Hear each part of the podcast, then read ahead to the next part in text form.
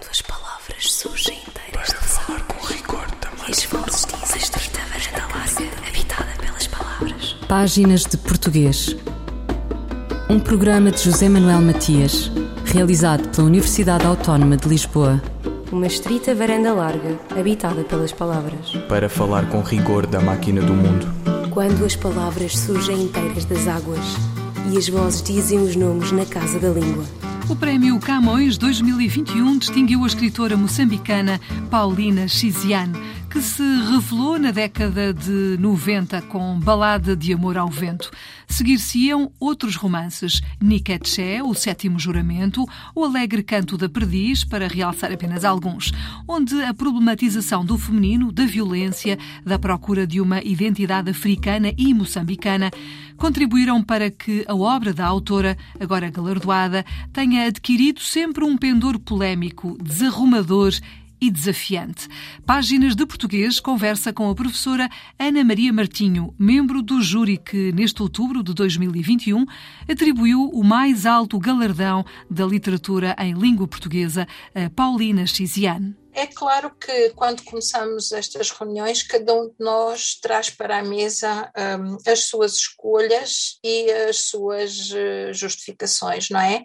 Uh, e foi isso exatamente que aconteceu. Uh, é, neste caso deste prémio, há efetivamente uma característica que a mim me parece bastante uh, importante, que é uh, não, uh, não há propriamente uma seleção prévia e as pessoas que fazem parte do júri abrem, enfim, a, discussão de acordo com aquilo que para cada uma faz sentido na edição em causa. Uh, e, portanto, uh, foi relativamente fácil digamos que, em relação aos nomes que estiveram em cima da mesa, nenhum de nós tinha qualquer, estávamos uh, perfeitamente de acordo em relação ao mérito uh, de todos os, que, os potenciais uh, nomeados, os potenciais nomeados e, e escolhidos. mas depois entendemos que, um, no caso da Paulina Xiziana, ela efetivamente dava cumprimento, digamos assim, a uma série de fatores que, em que todos, eh, enfim, nos acertámos, digamos assim, sobre os quais todos nós nos acertámos. E que fatores foram esses? Estávamos a premiar Uh, nesta edição, uh, escolhemos premiar uh, um autor africano, na circunstância também uma autora, porque, enfim, eh, nos pareceu que isso também poderia ser relevante. Discutimos a questão e entendemos que efetivamente era a Paulina Xiziana, pela sua obra, pela, pelas características da evolução também dessa obra, e entendemos que ela correspondia efetivamente a um perfil que um, este ano seria de valorizar. E qual é a importância da obra de Paulina Xiziane no contexto da literatura em língua portuguesa? A obra eh, da Paulina Xiziane penso que eh, traz efetivamente um conjunto eh, de, de, novidades importantes. Uma delas, eh, e que nós apontamos como, como, como decisiva também, eh, tem que ver com o facto de ela eh, falar e se debruçar sobre mundos que não estão tão divulgados assim e que são muitas vezes desconhecidos da maior parte também dos leitores. Ou seja, a Paulina Xiziane, de uma forma bastante aberta, bastante desassombrada, ela vai tocar em questões eh, como a, a situação da mulher eh, em Moçambique, mas não só, também em África, e fala de problemas que efetivamente são problemas difíceis eh, de, do ponto de vista social, do ponto de vista também político, religioso. portanto, ela um, escreve dentro deste paradigma de preocupação com aquilo que uh, a mulher moçambicana em particular passa, mas não só. Ela tem também uh, um conjunto uh, significativo de textos que são menos conhecidos do público português e que focam a necessidade também de fazer, no fundo, um, fazer a releitura da história uh, e dos heróis eh, nacionais na sua perspectiva, uh, em que ela inclui Gungunhana, o Mondlane, mas também a, atleta moçambicana Matola, porque, e portanto um, ela procura ir por diferentes caminhos que sejam de alguma forma Uh, por um lado, diagnóstico, por outro lado, uh, esperança, digamos assim. Uh, e procura uh, construir alguns caminhos uh, igualmente importantes em termos cooperativos. Quero dizer o que ela tem trabalho com, em cooperação com muitos outros autores, alguns deles muito pouco conhecidos do público em geral, feito, publicado uh, com, uh, em diferentes áreas também, uh, e com, com jovens, com outras mulheres, etc. E, portanto, há aqui um conjunto, para além da obra dela mais conhecida, digamos assim, e reconhecida como uma obra que efetivamente introduz uh, uma, uh, um olhar novo sobre a realidade moçambicana e a realidade africana, ela é também uma pessoa muito disponível para abrir novas ideias e para as partilhar mesmo ao nível da autoria. Ana Maria Martinho, professora da Universidade Nova de Lisboa, membro do júri do Prémio Camões, atribuído neste ano de 2021 à escritora moçambicana Paulina Xiziane. Fulgurações do nosso idioma. Um apontamento da professora portuguesa Carla Marques. Às vezes a palavra orçamento transforma-se num berbicacho, mas esse não é o assunto da crónica que se segue, da autoria de Carla Marques, apostada tão só na origem e significados do vocábulo. O verbo orçar terá a sua origem na forma italiana orzare, um termo náutico que significa andar à orça, ou seja, orientar o barco para o vento, andar à bolina. Esta significação de âmbito marítimo ainda hoje vem descrita nos dicionários de língua portuguesa. Não obstante, nos dias que correm, orçar e orçamento, substantivo que derivou do verbo por sufixação, são usados principalmente em contexto económico os seus sentidos estão relacionados com o cálculo das receitas e das despesas, e orçar é, atualmente, um verbo proeminente no âmbito político. Olhando a significação da palavra, há uma dúvida que se instala. Como terá a significação do verbo orçar evoluído do campo das atividades náuticas para o campo da economia? Antenor Nascimento, no seu dicionário etimológico da língua portuguesa, avança a hipótese de que, das tentativas para dirigir a proa da barca na direção do vento, teria vindo o sentido de calcular por alto. Daí até aos cálculos detalhados das receitas e despesas do Estado foi um salto semântico fácil. Por tudo isto, mais do que nunca, fará sentido esperar que o orçamento do Estado se possa guiar e orientar no sentido dos bons ventos. Não esqueçamos que um povo inteiro vai dentro do barco. Carla Marques, crónica sobre a origem e significados da palavra orçamento.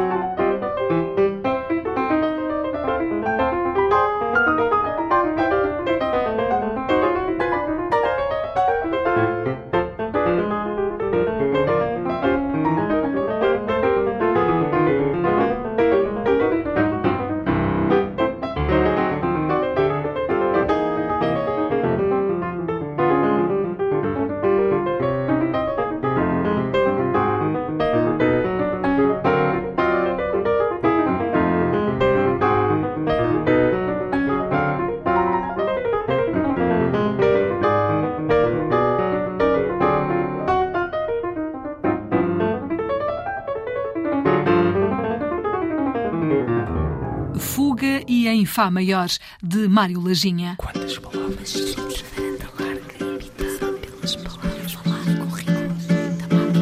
Seara Nova, 100 anos. Um número alusivo à data. Uma revista que marca indelevelmente a vida cultural e política do século XX português. Raul Proença, Raul Brandão, António Sérgio, Jaime Cortesão. Outros, fundadores ou não, são os ceareiros em avar a terra rasa que a ditadura crestou mas as ideias não. Com o professor António Sampaio da Nóvoa, Páginas de Português homenageia a publicação, o seu empenho na educação e o papel de António Sérgio, um nome que urge não esquecer. Sampaio da Nóvoa. O, o, António Sérgio é uma, é uma referência grande da pedagogia portuguesa. É? Ele dizia-se pedagogista, era assim que ele se apresentava eh, ao, longo, ao longo do século XX. Num certo sentido, a marca do António Sérgio é a marca do movimento da Escola Nova ou da Educação Nova. Este movimento da Escola Nova ou da Educação Nova é um grande movimento internacional, o mais importante dos últimos 200 anos na pedagogia, e, e o António Sérgio faz parte deste movimento. Ele, num certo sentido, aprende e participa nas bases deste movimento quando está em Genebra, entre 1914 e 1916, e depois vem a ter um papel importante na, na promoção destes ideais da educação nova ou da escola nova eh, e, e, por essa via marca também uma influência grande na escola portuguesa. É uma influência mais do ponto de vista teórico, do ponto de vista doutrinário, do que provavelmente do ponto de vista da prática concreta das escolas ou da prática concreta da educação.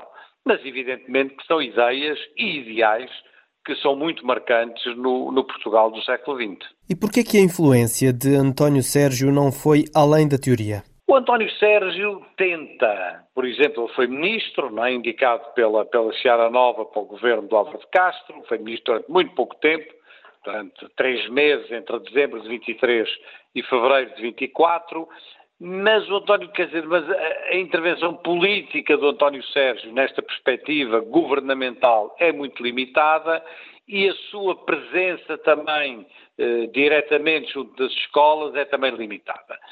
Nós podemos dizer, aliás, que isso é verdade para o conjunto deste movimento de educação nova. O conjunto do movimento de educação nova é um, é, é um movimento muito poderoso do ponto de vista das ideias, é um movimento que influencia profundamente as ideias de toda a educação ao longo do século XX, não só de educadores e de professores, mas também dos pais, das famílias, da maneira como a sociedade pensa a educação, mas é um movimento que tem dificuldades claras em, eh, em concretizar as suas ideias no plano concreto e no plano prático das escolas e do trabalho dos professores.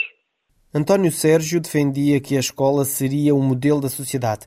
Isso poderá ter-lhe causado alguns problemas, a ter-lhe arranjado alguns inimigos. Eu, eu, não creio que tenha sido tanto as ideias pedagógicas do António Sérgio que lhe arranjaram inimigos.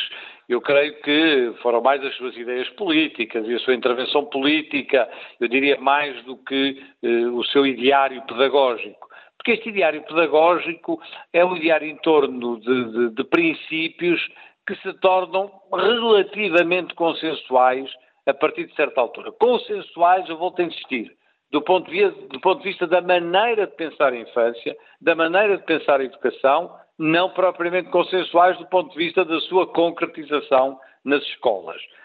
Eu acho que há três ideias do Sérgio que marcam muito a educação e que são também ideias que vêm deste movimento da educação nova. A primeira ideia de uma pedagogia do trabalho. O António Sérgio insiste muito, em todos os momentos, na ideia que a pedagogia deve ser feita de um trabalho concreto, não necessariamente do trabalho manual, ainda que o trabalho manual fosse muito importante para eles também, mas da ideia do trabalhar, do trabalhar o conhecimento, do colocar as crianças em situação de trabalho e não em situação de eh, passiva a ouvir um mestre. É? A ideia do trabalho é central, mas na sequência desta ideia, há uma ideia que muitas vezes se confunde com a ideia da escola nova, que é a ideia da escola ativa. E a escola ativa não é evidentemente a escola em que os meninos andam aos saltos em cima das carteiras. É ativa do ponto de vista da atividade do aluno. A ideia de uma pedagogia, diz o Sérgio, da produção contra a armazenagem dos conhecimentos. Portanto, a ideia é que o aluno deve ativamente procurar e construir o conhecimento e não apenas recebê-lo eh, como se fosse um armazém de conhecimentos, aquilo que o Paulo Freire, muitos anos mais tarde, vai chamar uma educação bancária, isto é, em que apenas, em que apenas há uma transmissão eh, passiva dos conhecimentos. A ideia do trabalho, a ideia da escola ativa e, obviamente, a ideia da escola cívica ou da educação cívica, que é talvez a obra mais importante que o Sérgio escreve, publicada inicialmente em 1915, na altura justamente em que ele está em Genebra, é? neste epicentro da educação nova, e a ideia da educação cívica é muito importante porque remete para a ideia da participação dos alunos, do envolvimento dos alunos na organização da escola, o que o Sérgio e os autores deste período chamam o self-government, o autogoverno, a participação, a autonomia dos educandos, a democratização da escola, enfim, todo um conjunto de áreas que são muito centrais para o Sérgio. Eu creio que nesta trilogia, a ideia da pedagogia do trabalho, da escola ativa e da educação cívica, se encontra o essencial do pensamento do Sérgio sobre a educação. Sampaio da Nóvoa, professor universitário, doutor em Ciência da Educação e História Moderna e Contemporânea, sobre a importância da obra de António Sérgio para o ensino em Portugal. A pretexto do Prémio Camões 2021, atribuído à escritora moçambicana Paulina Chiziana, a linguista Sandra Duarte Tavares faz a numeração de algum léxico do português de Moçambique como maningue, muito, e Canimambo, obrigado. De realçar que no sítio da Cátedra Português Segunda Língua da Universidade Eduardo Mondlane há um observatório de neologismo de Moçambique coordenado pela linguista Inês Machungo, bastante desenvolvido. Sandra Duarte Tavares. Sobre o léxico de Moçambique. Ildizina Dias, Alexandre Timban, Júlio Citói, Paulo Nhamoende são alguns autores que desenvolveram estudos sobre o léxico de Moçambique, com o propósito de reunir um conjunto de palavras e expressões com características típicas do português falado em Moçambique. Estes autores procuraram compreender o português de Moçambique como uma das variedades nativas com múltiplas identidades e tradições culturais. Vamos conhecer alguns termos linguísticos moçambicanos. Maningue significa muito, é um advérbio Campainhar, este verbo que significa tocar à campainha, formado a partir do nome campainha. Sabão, além do sentido que tem no português europeu, pode também designar detergente e sabonete. Sacudu é uma mochila, provém do francês sacado. Satanhoco é um adjetivo que significa patife, malvado, desgraçado, mas este termo, satanhoco, pode ter um uso menos pejorativo quando é dirigido a uma criança. E aí sim será sinónimo de malandreco. Scorocoro significa um carro velho, um calhambeque, uma carripanha. Sócio é usado como vocativo para uma pessoa com quem se tem uma relação muito próxima, um amigo. Sonecar é sinónimo de dormitar, cochilar. Capaz é uma expressão usada como negação como se pretendêssemos dizer nada disso, nem pensar. Chapa designa um transporte coletivo típico de Moçambique. E se alguém usa o seu carro para transportar pessoas a troco do dinheiro, também se costuma dizer essa pessoa anda a fazer chapa. Chewinga é uma pastilha elástica. Estilar ou gingar significa mostrar-se, uh, envaidecer-se, mostrar-se. Macaiaia designa uma ama, uma mulher que toma conta de crianças. Cabritismo é o mesmo que corrupção. Machimbombo designa uma caminhoneta de carreira, designa o autocarro público. Mata-bicho é o pequeno almoço, do qual deriva o verbo mata-bichar, que significa tomar o pequeno almoço. E mata-bicho também pode significar gorjeta, gratificação. E terminamos em beleza. Canimambu, que significa obrigado. No meu caso, obrigada. Ambanine. Adeus. Sandra Duarte Tavares sobre algum léxico que integra o português de Moçambique. Eu, El Rei, faço saber aos que este alvará virem que hei por bem me apraz dar licença a Luís de Camões para que possa fazer imprimir nesta cidade de Lisboa uma obra em octava rima chamada Os Lusíadas. Estante Maior, em colaboração com o Plano Nacional de Leitura. Nietzsche, uma história de poligamia, de Paulina Tiziane. Um estrondo ouve-se do lado de lá. Uma bomba? Mina antipessoal. Deve ser a guerra a regressar outra vez. Pensei em esconder-me. Em fugir. O estrondo espanta os pássaros que voam para a segurança das alturas. Não. Não deve ser o projétil de uma bala. Talvez sejam dois carros em colisão pela estrada fora. Lanço os olhos curiosos para a estrada.